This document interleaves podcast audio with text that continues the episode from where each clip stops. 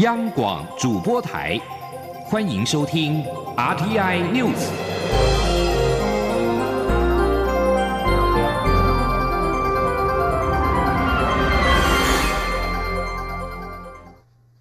各位好，我是李思利，欢迎收听这一节央广主播台提供给您的 RTI News。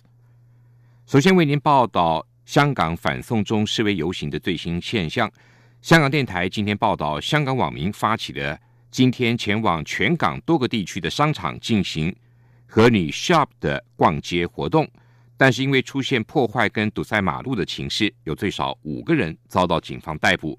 报道指出，今天下午荃湾出现了几十名黑衣人以杂物堵塞马路，随后警车赶到荃湾大河道附近的西楼角花园，防暴警察下车之后制服了至少五个人，又一度举起了胡椒喷雾。防暴警察绑起了这些黑衣人的双手，并且带上警车。另外，也有几十名戴口罩跟帽子的示威民众，先在全新天地商场聚集，再经过荃湾广场前往沙嘴道游乐场。期间，在荃湾广场破坏了一间连锁咖啡店的玻璃。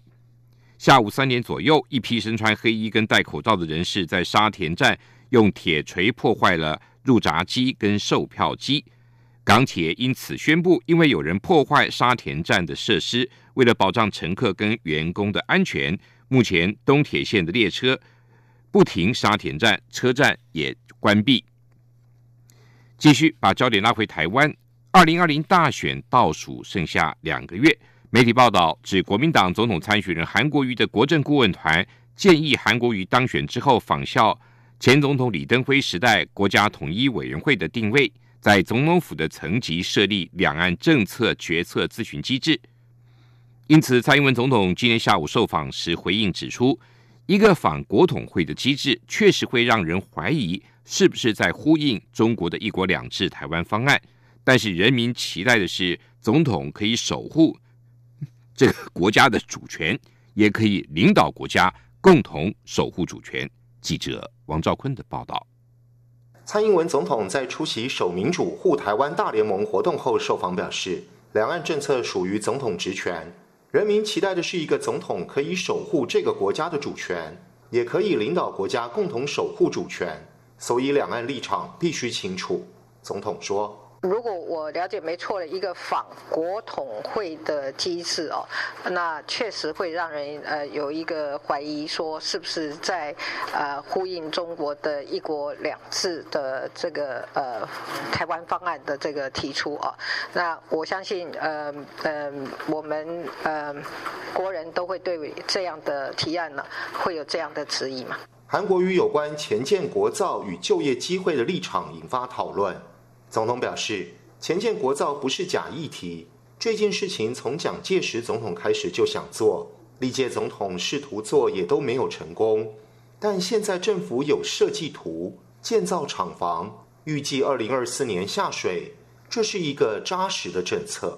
总统说。潜水舰啊，呃，是我们呃跟呃面对中国的这一个呃的呃这种压力的情况下哈，跟呃这个武力的这个侵犯的可能性底下，是我们最重要的不对称的战力里面最重要的元素之一哈。那它是可以有效的吓阻哦呃入侵。韩国于日前以匈奴形容执政党掠夺台湾资源。总统指出，国民大概都很清楚，掠夺国家资源变成自己党产的，不就是国民党吗？才有今天处理不当党产的事情。但我们所做的事情，受益的是全民。我们所做的事情，是世世代代台湾人都会受益的。台船工会动员会员参加蔡总统高雄竞选总部成立大会。总统表示，台船工会自主性一向很高。过去也曾决议支持非民进党候选人，所以不能说我们有去运作或有什么操弄。守民主护台湾大联盟结合三十几个本土社团，由前总统府资政辜宽敏担任名誉总召集人。蔡英文总统在致辞与受访时都强调，我们本来就在一起，虽然在很多议题与做法有不同意见，但在国家的大方向上，我们都是一样的。中央广播电台记者王兆坤台北采访报道。而国民党总统参选人韩国瑜今天则是出席高雄市竞选总部的干部受证大会。他在接受媒体访问时表示，他的搭档副手不止热爱中华民国，而且有国际观，了解台湾当前的需求。至于是谁，十一号就会对外揭晓。记者江昭伦的报道。国民党总统参选人韩国瑜十号出席高雄市竞选总部干部受证大会，同时为党籍八名立委参选人拉票。韩国瑜表示，二十多天来，他的倾听之旅所到之处，都感受到民心思变，民怨很深，有很强烈的感受。他批评蔡英文领导的政府治国无方，选举一到就政策买票，这样的执政党应该让他下台。那蔡英文总统能谦虚检讨，三年半执政真的不太好，希望台人台湾人民再给他一个机会，这个还是一个比较好的感觉。他不是，是好的不得了，每一项指标都名列全亚洲、全全世界，几乎每一个指标讲出来都吓死人，讲话讲的吓死人，做出来事情笑死人，哪有人这样子执政？这个团队在掠夺我们，在掠夺我们子孙的资源。一个选举一到，政策买票就三四千亿就出去，你为什么不投资下一代年轻人呢？会后接受媒体访问，韩国瑜也针对民进党炮轰他提出的匈奴说说法粗鄙不堪，做出回应。韩国瑜表示，有这么多绿军支持者把选票给民进党，但三年半的执政却发生许多贪污腐败案件，派系分赃严重，还有很多错误的政策。匈奴说，这是呼吁民进党支持者把眼睛擦亮，看清楚民进党是否把执政等同于掠夺，这是可怕的。对于备受各界关切的搭档副手人选，韩国瑜则说，十一号就会正式对外公布。我们明明天就会跟各界提出报告，副手是热爱中华民国的。而且有国际观，也能够了解整个当前台湾发展最重要的需求。那大家总统、副总统候选人都愿意携手来开创整个美好的台湾的未来，带给国人信心。我想明天早上呢，就会跟各界报告。韩国瑜批评民进党选举一到就只会惯性抹黑用奥布，他还宣称接下来还会有五颗核子弹准备丢出来引爆炸死韩国瑜。他也很清楚。但他想提醒大家，民主政治是否靠抹黑对手来获得选票，这样是健康的吗？还是好好执政，让人民幸福、百姓安居乐业才是最重要的？希望台湾人民擦亮眼睛。中国电台记者张超伦报道。蔡英文总统九号指出，下周台商回流投资金额将会破新台币七千亿。为了解决台商用地需求，政府密地计划已有了初步的结果。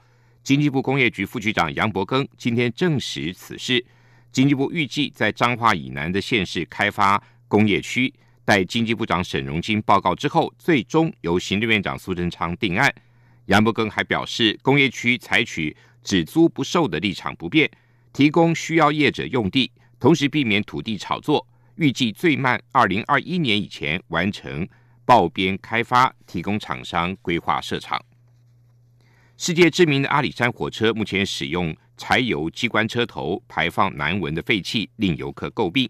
林铁处副处长周肯凯今天受访表示，电气化考量到坡度跟维护等问题，还可能引起森林火灾，不太可行。林铁处目前评估采购使用燃料电池动力的机关车头，同样可以达到不排废气的要求。他表示，今年林铁处争取到前瞻计划新台币五点四亿元。从二零二一年起到二零二三年，要添购九辆机关车头，计划采用油电混合或燃料电池动力的机关车。预计两年后就可以见到低污染的机关车头行驶在阿里山的森林铁路。印度跟孟加拉官员今天表示，热带气旋布尔布尔夹带强风豪雨袭击印度跟孟加拉沿岸。已经造成最少八个人死亡，数十人受伤，另外有超过两百万人在避难处所度过狂风暴雨的一夜。布尔布尔气旋以高达时速一百二十公里的风力，九号晚上侵袭印度跟孟加拉，迫使两国关闭了机场跟港口。在印度东部西孟加拉省和奥里萨省，有四个人因为房屋被连根拔起的树木压垮而死亡。在孟加拉，同样因为树木倾倒而造成了四个人死亡，最少二十人受伤。气旋引发的土石流等也破坏了大约四千栋的房屋。以上这一节 RTI News 由李自力编辑播报，谢谢收听。